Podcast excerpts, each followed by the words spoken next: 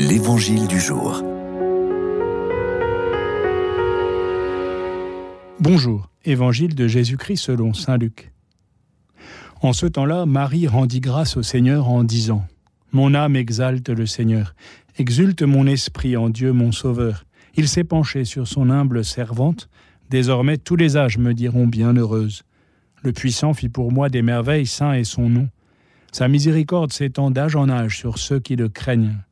Déployant la force de son bras, il disperse les superbes. Il renverse les puissants de leur trône, il élève les humbles.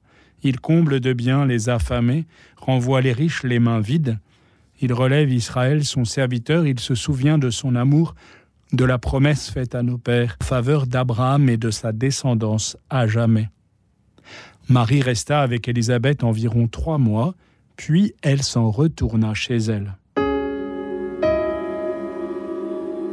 Chaque soir au Vêpres, l'Église met sur nos lèvres ce chant du Magnificat pour entrer dans l'action de grâce de la Vierge Marie et nous invite à tracer sur nous le signe de la croix car il s'agit bien d'une proclamation de l'Évangile dans la liturgie des heures. Trois jours avant Noël, il nous est bon d'entendre cet Évangile et peut-être de le chanter chez nous entre l'Annonciation et la Visitation. Ce chant du Magnificat est comme la réponse joyeuse, le cri venu du plus profond de l'âme et du corps de la Vierge Marie, en réponse au salut que Dieu donne, au salut qui est déjà à l'œuvre dans le sein de Marie et dans sa rencontre avec sa cousine Élisabeth. Ce chant est un jaillissement et il se prolonge pendant trois mois. Marie demeure ainsi avec sa cousine jusqu'à la fin de sa grossesse, jusqu'à la naissance de Jean-Baptiste. Comme il est beau de contempler l'affection et la proximité de ces deux femmes et d'y voir le signe de la fidélité de Dieu, de sa proximité, lui qui demeure toujours près de nous.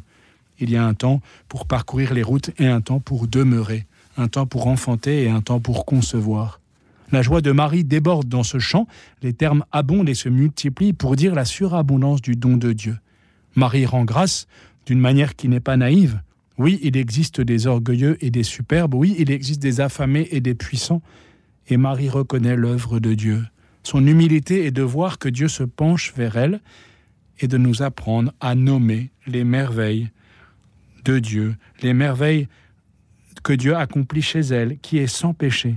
Elle qui est sans péché, elle nous apprend à confesser la miséricorde de Dieu pour l'humanité.